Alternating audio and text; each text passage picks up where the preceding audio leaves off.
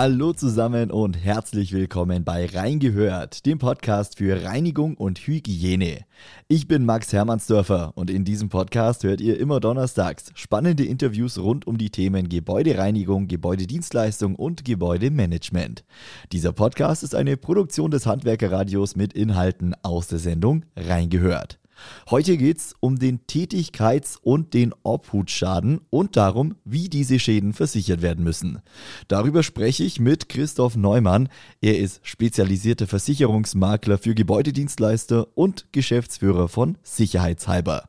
Bevor wir ins Interview reingehen, noch ein kurzer Hinweis. Uns würde es sehr weiterhelfen, wenn ihr unseren Podcast bewertet, am besten mit 5 Sternen bei eurer Podcast-Plattform. Das hilft uns, um dem Podcast mehr Sichtbarkeit zu verschaffen und euch letztendlich bessere Inhalte zu liefern. Jetzt wünsche ich euch aber erstmal viel Spaß mit diesem Interview bei Reingehört.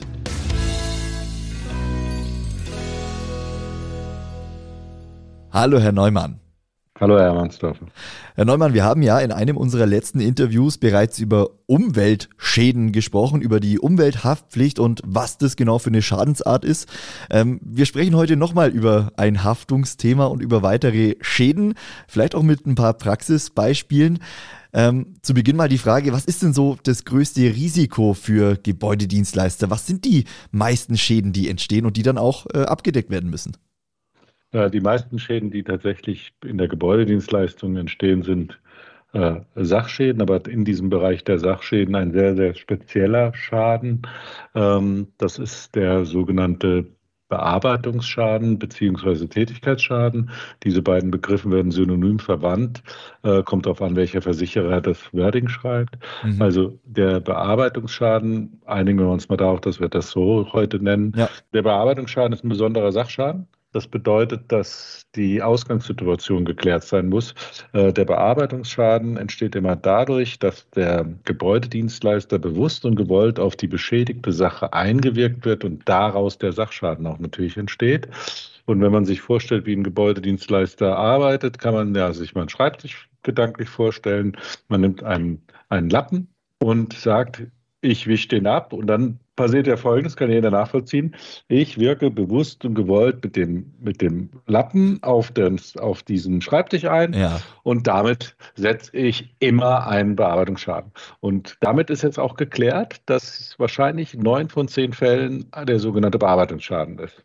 Ja, ist ja eigentlich ganz logisch, oder? Also natürlich wirke ich ja. als Gebäudedienstleister bewusst auf eine Sache ein, um sie zu reinigen. Also genau. eigentlich und ganz logisch und dabei können eben Schäden entstehen. Richtig, dabei können äh, mannigfaltige Schäden entstehen. Und wir müssen nur wissen, dass dieser Bearbeitungsschaden eine besondere Deklaration bedarf. Der muss halt in der Police enthalten sein. Mhm. Und wir müssen wissen, dass er auch die richtige Summe hat. Und da könnten wir vielleicht mal einen Bearbeitungsschadenfall so einfach durchspielen und Sie werden erkennen, wie das dann so Ja, läuft. gerne. Ja, äh, wir fangen einfach mal mit dem Beispiel an, was jeder relativ einfach nachvollziehen kann.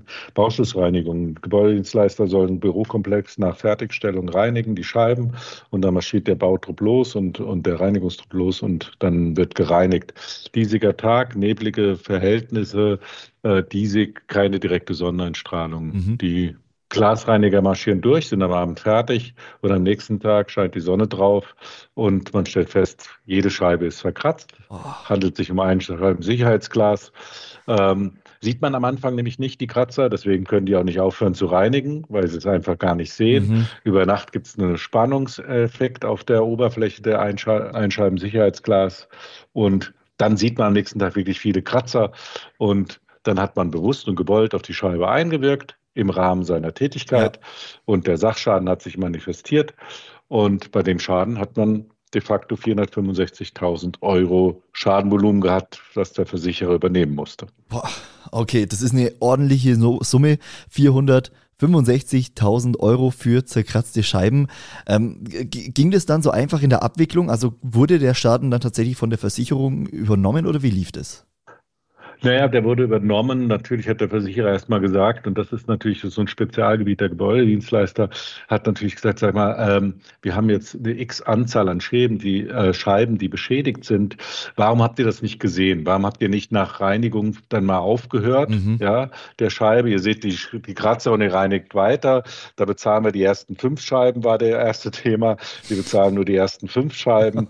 ähm, weil ihr habt ja dann mit Vorsatz weiter gereinigt, obwohl die verkratzt sind. Ja. Da konnten wir aber belegen, äh, dass das genauso war, wie ich es am Anfang gesagt habe. Ähm, man konnte es nicht sehen, keine direkte Sonneneinstrahlung. Das Einscheiben-Sicherheitsglas äh, war auch nicht klar zu erkennen, dass es so ist.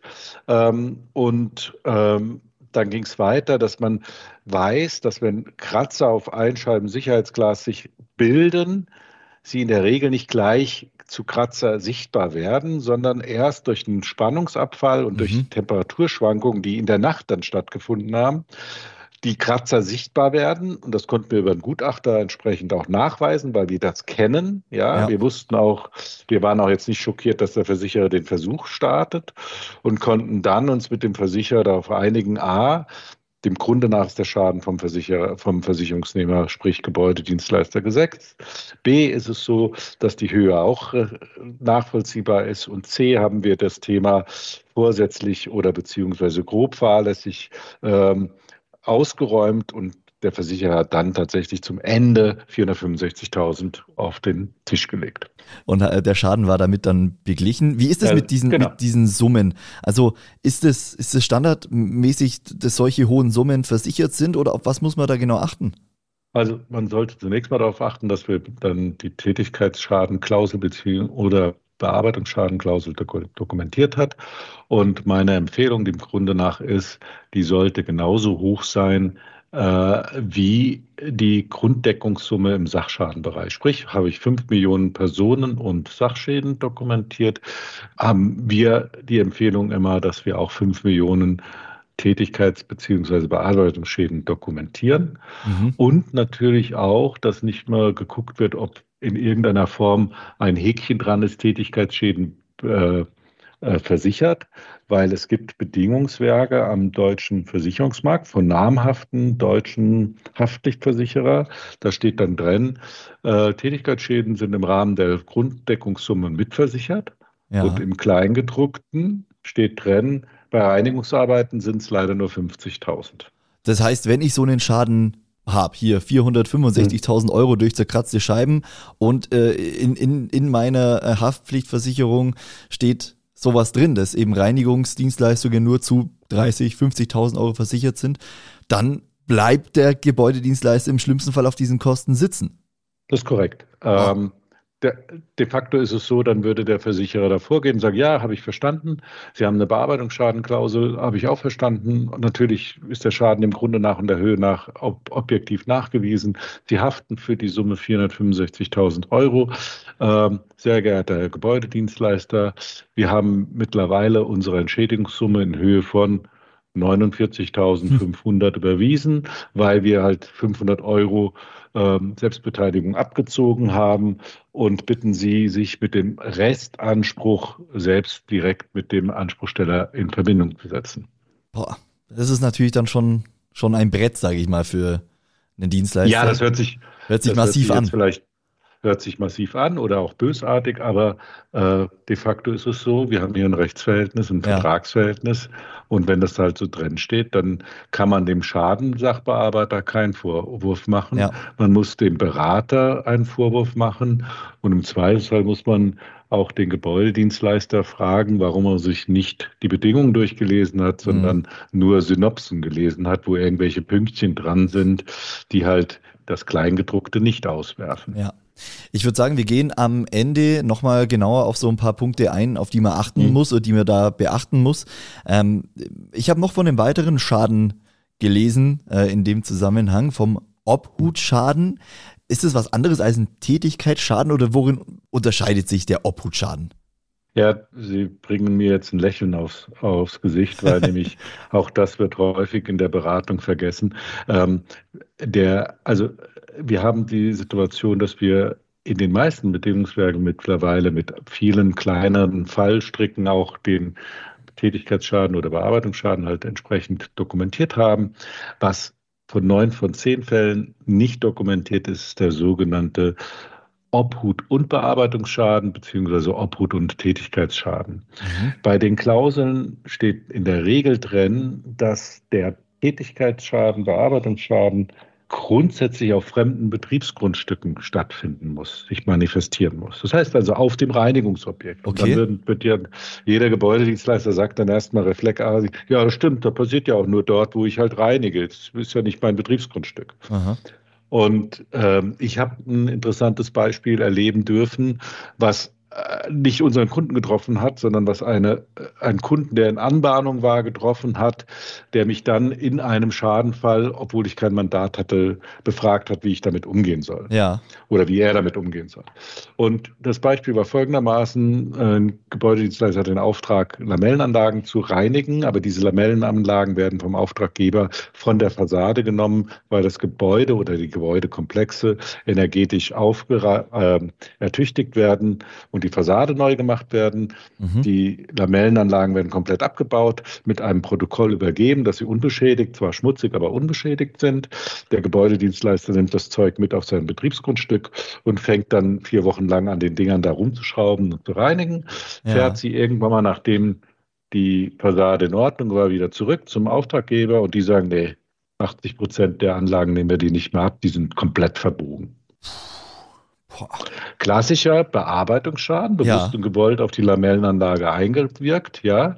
Und dabei hat er es halt verbogen. Mhm. Ärgerlich, aber ist so. Mhm. Der Versicherer sagt aber, pass mal auf, das hat, ist auf deinem Betriebsgrundstück stattgefunden. Ja. Und damit ist es ein Ausschlusstatbestand, weil der Bearbeitung bzw. Tätigkeitsschäden Schaden in unserer Klausel in unseren Klausel manifestiert sich nur auf dem fremden Grundstück. Und Sie können sich natürlich bei, ich sage jetzt schon mal den Schaden, die Schadenhöhe, ja. bei 250.000 Euro können Sie sich natürlich vorstellen, dass Sie da nicht irgendwas türken können. Also Sie können nicht sagen, ja, es war eigentlich doch auf einem, einem fremden Grundstück. Das passiert nicht. Protokoll liegt vor, Abnahme liegt vor, Rückweisung liegt vor, alles. Ja. Äh, Gutachter ist, da gibt es jetzt keine verkürzten Wahrheiten mehr, die man so da irgendwie galant irgendwie in die Richtung schieben kann, sondern da steht man halt mit sehr kurzen Hosen vor, vor seinem Schreibtisch oder sitzt davor und liest die Schreiben des Versicherers, weil mhm. der Versicherer schreibt, das ist zwar ein Bearbeitungsschaden, das ist alles so weit in Ordnung, aber es ist eigentlich ein Obhutschaden, weil die Anlagen waren in deiner Obhut und dabei hast du sie beschädigt. Und damit lehnen wir den Versicherungsschutz, die Deckung ab. Okay dann stand im, in, in der Versicherungspolice einfach dieser Obhutschaden nicht mit drin oder wurde genau, nicht mit vereinbart. Und unter dieser Klausel stand halt nicht drin, dass Obhutsschäden inkludiert sind. Punkt.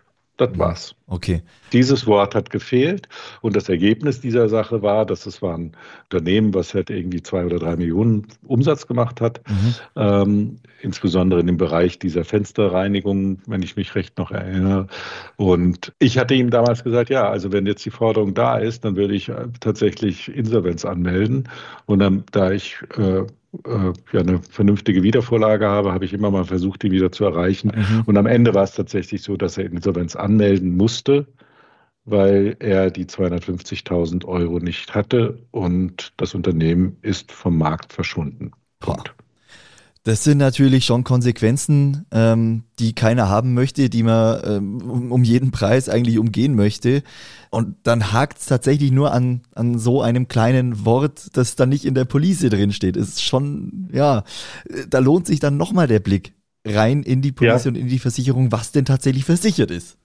Ja, und natürlich auch tatsächlich nicht die oberflächliche Synopsen, weil mittlerweile ja. sind viele Menschen Synopsen orientiert, dann sind da kleine Häkchen dran und da wird dann alles abgehakt, ist ja klar, äh, weil der Berater, Verkäufer das natürlich möchte. Mhm. Ähm, ich habe halt festgestellt, dass auch in einer direkten Konfrontation mit Wettbewerbern ich dann sage, ja, habt ihr euch das wirklich mal richtig durchgelesen, was da steht, ja, bei der Klausel.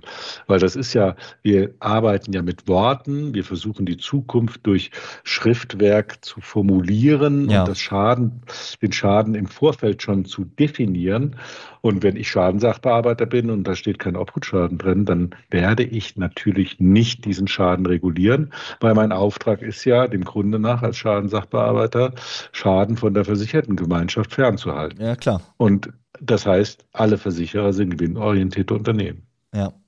Ähm, aus Gebäudereiniger, aus Gebäudedienstleister Sicht zum Abschluss, auf was muss man achten? Was ist wichtig, wenn man sich mit dieser Police auseinandersetzt? Vielleicht auch nach dem Interview äh, sich nochmal äh, seine eigene Versicherung nimmt und mal schaut, was steht denn da überhaupt drin? Auf was muss man achten, Herr Neumann? Naja, erstens muss erstmal geschaut werden, wie sind die Summen deklariert? Habe ich einen Versicherungsschutz für Bearbeitungsschäden und Tät oder beziehungsweise Tätigkeitsschäden in einer Höhe von aus meiner Sicht heute fünf Millionen mindestens. Mhm. Mindestens. Das zweite ist, dass ich mir die kurze Mühe mache, weil das muss ich ja nur einmal tun, mir das Bedingungswerk rausholen. Das sind die kleineren Blätter, die schön in Blocksatz gesetzt sind. Und wenn ich es als E-Mail habe, als PDF, dann gebe ich das Wort Tätigkeitsschaden oder Bearbeitungsschaden ein und dann werde ich durch die Bedingungen geführt. Ja. Und dann muss ich das durchlesen. Und dann muss da drin stehen, dass der Bearbeitungsschaden im Rahmen der Gesamtschaden der Grunddeckungssumme versichert ist. Punkt. Das ist mhm. auch nicht schwer. Das zweite ist, dass dann noch da stehen muss, im Rahmen der Bearbeitungsschäden sind auch Obhutsschäden mitversichert. Mhm. Und das Dritte ist dann, dass tatsächlich nicht noch irgendeine Sonderzusatzklausel zu erkennen ist, die da lautet, aber bei Reinigungsarbeiten habe ich nur 30.000 Euro äh, Deckungssumme. Ja. Weil das würde dann dem widersprechen, dass er erst oben steht, erst oben steht bis zur Deckungssumme der Sachschadendeckungssumme 5 Millionen und im Kleingedruckten und tatsächlich in diesen kleineren Gefilden würde dann stehen halt 30.000. Habe ich schon erlebt und habe auch das im Wettbewerb schon erlebt, dass dann irgendeiner gesagt hat, ja, von den Kosten und so weiter, die sind ja viel billiger. Mhm. Und dann habe ich gesagt, ja, aber haben Sie bei dem Versicherer geschaut? Ich weiß, dass das da so sanktioniert ist im Kleinen, im, im Klauseltext. Und das hat er nicht geglaubt. Da habe ich mir halt gesagt, dann schicken Sie mir, dann mag ich es an. Und de facto heißt es ja nichts anderes. Der hat eine Maximierung von 30.000 D-Mark gehabt und hat aber geglaubt, dass er 5 Millionen oder damals drei Millionen. Also es waren irgendwie fünf, waren drei Millionen zu 30, 30.000 irgendwie ja. so. Und das hat der Berater, äh, der aus der, ja, aus der Bankenorganisation kam, der halt Geschäft machen wollte und möglicherweise den ersten Gebäudedienstleister vor sich hatte, ähm, der dann tatsächlich ihm zwar aus meiner Sicht wollte er den nicht irgendwie über den Tisch ziehen, sondern er wollte das Geschäft haben, aber ja. der hat selbst nur die Synopsen gelesen und hat gesagt, ja, Tätigkeitsschaden ist trennen. Aha. Also, äh, wichtig ist, dass man die Bedingungen vor dem Schadenfall liest und nicht während des Schadenfalls, ja. weil wenn der Schaden eingetreten ist, hat man de facto keine Lösung mehr in der Hand. Und all das, was ich Ihnen erzählt habe, ist nicht kulanzfähig. Mhm. Also. Da gibt es keinen Spielraum. Nein, eine Kulanz läuft irgendwie zwischen Maximum 1500 Euro, 4000 Euro ja. äh, bei einem großen Vertrag. Aber das, wenn bedingungsgemäß ausgeschlossen ist, ja. Da sind wir äh, weit weg dann machen die die Bücher zu. Da gibt es keine Kulanz. Ja, okay, aber äh, es ist ja dann gar nicht so viel, was man prüfen muss. Sie haben drei Punkte genannt, die wichtig sind, die man prüfen muss. Und ähm, ich denke, das sollte jeder Gebäudedienstleister tun. Und wenn einer dieser drei Punkte nicht erfüllt ist, oder äh, wenn irgendwas drinsteht, was Sie genannt haben, was nicht drinstehen sollte, dann muss man sich vielleicht umschauen. Klar. Muss man vielleicht schauen, man ob man was anderes hat. Gibt's äh, ne? Genau, ist Handlungsbedarf angesagt. Ähm, und nochmal, der Witz ist ja, dass das ja, und die Themen sind ja so unsexy und man sträubt sich ja, diese Bedingungen zu lesen. Ähm, aber es hilft, weil es ist ja nur einmal zu tun und wir haben, das ist da kostet 30 Sekunden. Ja, und schützt halt im schlimmsten Fall vor einer Insolvenz, äh, so wie wir genau. es jetzt äh, eben ja, auch im Beispiel genau. hatten. Richtig, und es ist tatsächlich eigentlich hochfahrlässig, wenn man einfach nur aus Abneigung vor Versicherungsbedingungen ja. nicht das mal tut. Das schmerzt ja auch nicht, ist vielleicht unsexy, aber schmerzt nicht. Tut nicht weh. Herr Neumann, vielen herzlichen Dank äh, für die ja. praktischen Beispiele. Äh, ist wirklich was, was man, äh, was man nachvollziehen kann und was am Alltag der Gebäudedienstleister ganz nah dran ist. Vielen herzlichen Dank und wir hören uns dann beim nächsten Interview wieder. Vielen Dank Ihnen. Sehr, sehr gerne. Danke. Bis dann. Also bis Tschüss. Dann. Ciao.